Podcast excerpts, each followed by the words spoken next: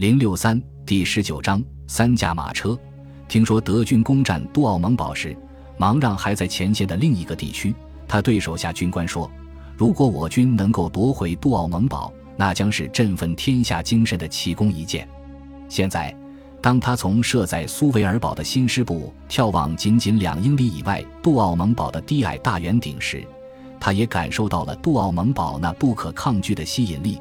当初豪普特和手下的勃兰登堡士兵就有过同样的感受。芒让心心念念的就是夺回杜奥蒙堡。这座堡垒的确让法军感觉如芒刺在背，因为德军占领着杜奥蒙堡，尼维尔和芒让发动的大多数反攻都在付出惨重代价之后失败了。虽然杜奥蒙堡的炮塔现在已经失效，但德国人在堡垒北边又挖了几个新出入口。把它当做一个巨大的进攻坑道，新锐部队在这里以逸待劳。每当法军对德军防线形成威胁，就可以从杜奥蒙堡地下出发反击。每天夜里都有上千人通过杜奥蒙堡去往四面八方。但最重要的是，这座堡垒为德军提供了俯瞰整个前线的最佳观察点。芒让手下的一名机枪手罗贝尔德索布利奥这样描述杜奥蒙堡在四月至五月的战斗中所起的作用：德国人从杜奥蒙堡居高临下，我们干什么都瞒不过他们的眼睛，就算挖战壕也会立即招来敌方炮兵一顿猛轰。芒让在四月二十二日已经尝试攻击过一次杜奥蒙堡，当时他的部队非常勇敢。事实上，已经打到了杜奥蒙堡的上层结构，可是又被堡里的机枪火力击退。五月八日，芒让看见杜奥蒙堡内部冒出巨大的烟柱，法军指挥部也逐渐开始认识到堡垒内部发生的灾难的重要意义。此刻的守军乱作一团，还有更好的一鼓作气拿下此堡的时机吗？芒让马上建议用两个团在只有一公里宽的地段实施进攻。尼维尔立刻表示同意，贝当不愿意，他更希望等到手中有足够的部队，在更宽的前线发动进攻，以提高成功的概率。但霞飞施加了巨大压力，杜奥蒙堡的爆炸也恰逢其时。最后，尼维尔循循善诱的说服力还是占了上风。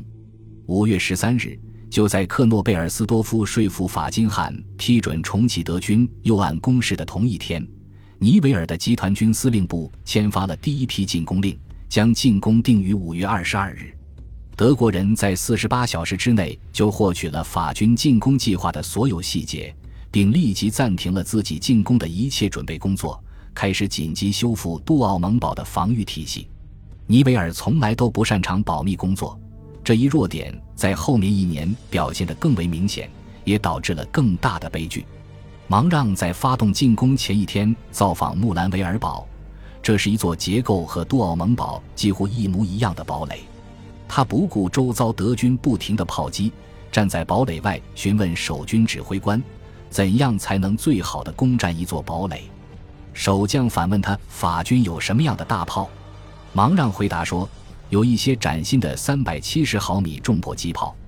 穆兰维尔堡在过去十周之内遭到德军四百二十毫米大炮不间断的轰击，可是没受什么严重的损伤。守将说：“将军阁下，那根本不够。”芒让没说话，径直走了。芒让集中了大约三百门大炮进行炮火准备，其中包括被寄予厚望的四门三百七十毫米重型迫击炮。法军此次在凡尔登地区集结的炮兵规模之大是前所未有的。进攻前五天，法军每天都向目标区域四分之一平方英里的泥潭倾泻一千吨炮弹。法国已经赢得了凡尔登地区的制空权，观测和校舍条件极佳，因此在进攻发起之前，芒让的情报军官就拿到了进攻发起四十小时前敌方攻势受损状况的航空照片。一切似乎都很顺利。忙让对手下一名营长说：“在这样的炮火准备下，我们将可以背着步枪走到堡垒，因为那里已经被夷为平地了。”法军炮击的确对暴露在工事外面的德军部队造成了巨大损失。还有一枚重炮炮弹炸塌了杜奥蒙堡北面新开辟的主出入口。呻吟着的德军伤员从四面八方涌进堡垒内部，把那里的野战医院塞了个满满当当。堡垒顶端的信号塔连同里面的通信兵都被炸上了天。到五月二十二日，杜奥蒙堡所有的瞭望塔都被打掉了。四处爆炸的炮弹激起的硝烟和尘土，使得堡垒内部的空气几乎不能用来呼吸。德国人最近刚安装了发电机，为杜奥蒙堡内部提供照明。然而，发电机排气管不知道哪里在漏气，让空气变得更加无法忍受。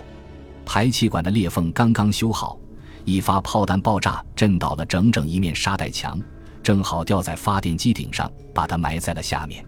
堡垒内部陷入一片漆黑，守军再也无法观察外面的世界，开始陷入越来越惊恐不安的情绪之中。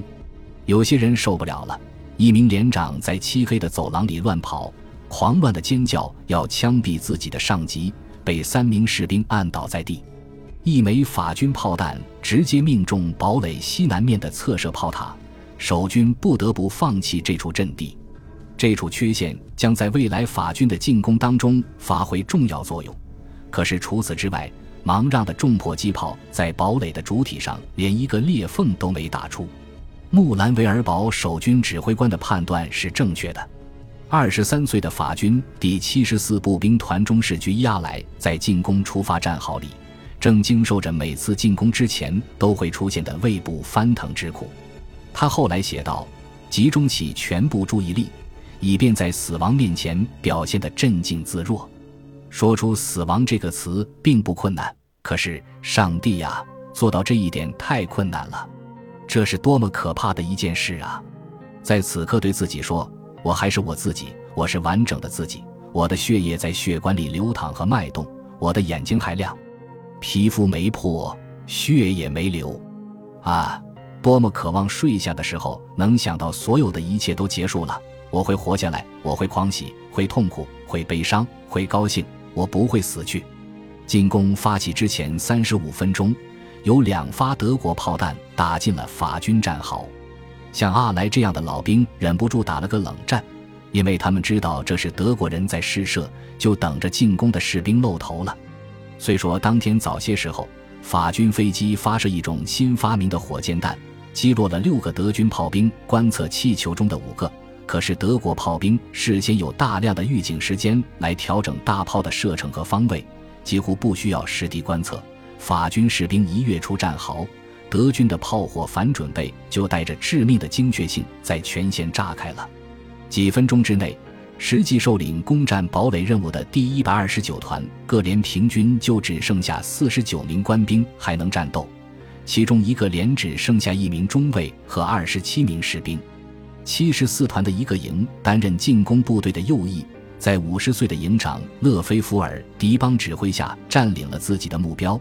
却发现本应在自己左翼占领杜奥蒙堡东侧的友军无影无踪。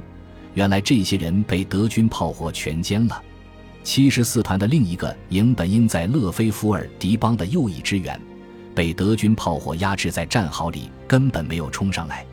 忙让本人在苏维尔堡顶上观察战斗进程，一如既往地暴露在炮火之下。一发炮弹把他身边的四名参谋军官炸成重伤。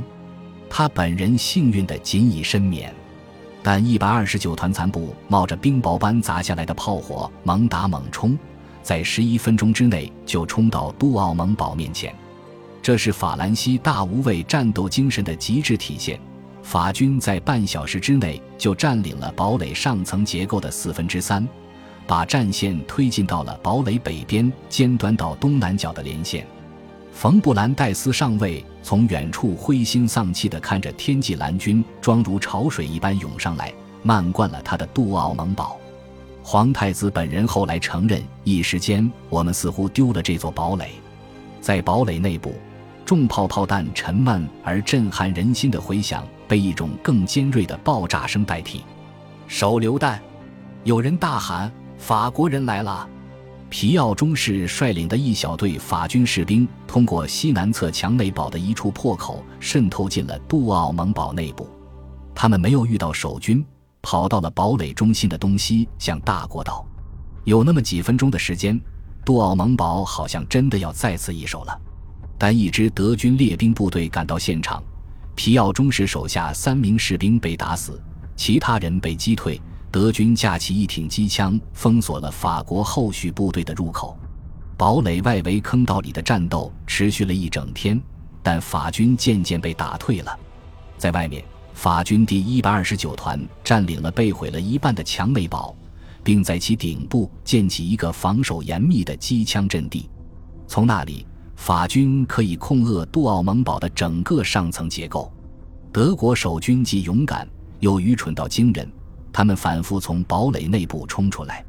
试图从正面夺取机枪阵地，先是第二师团的五十名士兵冲上去，被法军机枪打倒了三十三人，然后七十名列兵再冲，只回来了十五人，最后冲上去的四十名近卫指弹兵只剩两人爬回堡垒里面。